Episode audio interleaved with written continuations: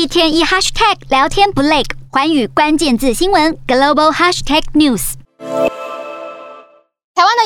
在美国各大领域是人才济济，现在有一个人讨论度相当的高，他就是要竞选加州的主计长。那么这是唯一一个不受到州政府以及议会所束缚的民选官职，同时也是替加州的财政做监督跟把关。他是一名台裔的学者，目前民调是第一，而且他丰富的学经历也让各界都相当看好他，在六月七号的初选当中能够脱颖而出。Hi everyone, I'm Lan He-Chen。大家好，我是陈仁仪。英语、台语、国语三声道，通通难不倒陈仁宜。这是他首次参选民选官职，也是唯一一位共和党籍的主计长参选人。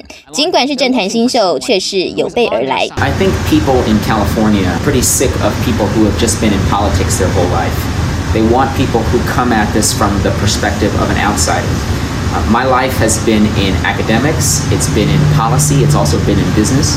So my background is different from most of these other politicians. 头头是道、字字珠玑的表达，让陈仁仪早就是各大电视台争相邀约的政治评论家。他前后在哈佛拿下四个学位，包括两个双博士学位，现在是史丹佛大学的研究员以及法学与公共政策讲师。公共政策的经验包括2004年曾经担任布希竞选总统的健保政策顾问，2008年与2012年都是共和党总统候选人的首席政策顾问，更曾获得前总统奥巴马提名，获选担任联邦社会安全咨询委员。拥有丰富经验的陈仁仪迎来独挑大梁的机会，让一向支持民主党的主流媒体《洛杉矶时报》都以专文背书力挺他担任加州主计长，这让外界全跌破眼镜。对于当选后的首件要事，陈仁仪这么说。Create 一个 website 还是一个 app，人可以看到我们用的钱用到哪里去。现在加州是唯一的一个 state 没有这种 transparency。纽约、Illinois、Florida、Texas 都有 transparency，我们加州没。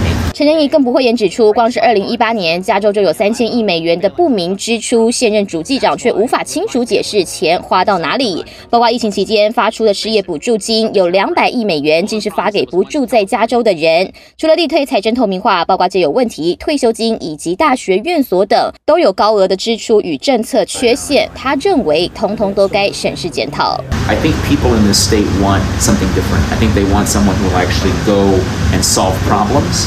Unfortunately, too many of the Democrats in the state, their focus is on trying to be friendly with other elected officials as opposed to doing their job for the people of California. 陈仁仪的父母在七零年代移民美国，一向打拼的艰辛，陈仁仪全看在眼里，也成为他角逐民选官职的养分。台湾移民二代，四十三岁的年轻学者，一脚踏进美国政坛，父母一开始当然反对，但陈仁仪用行动证明决心。尽管在美国长大，他对台湾美食也是情有独钟，牛肉面、切仔面、盐酥鸡，通通都是回台必吃。陈仁宜也提及，二零二零年曾返台观摩总统大选，就让他大开眼界。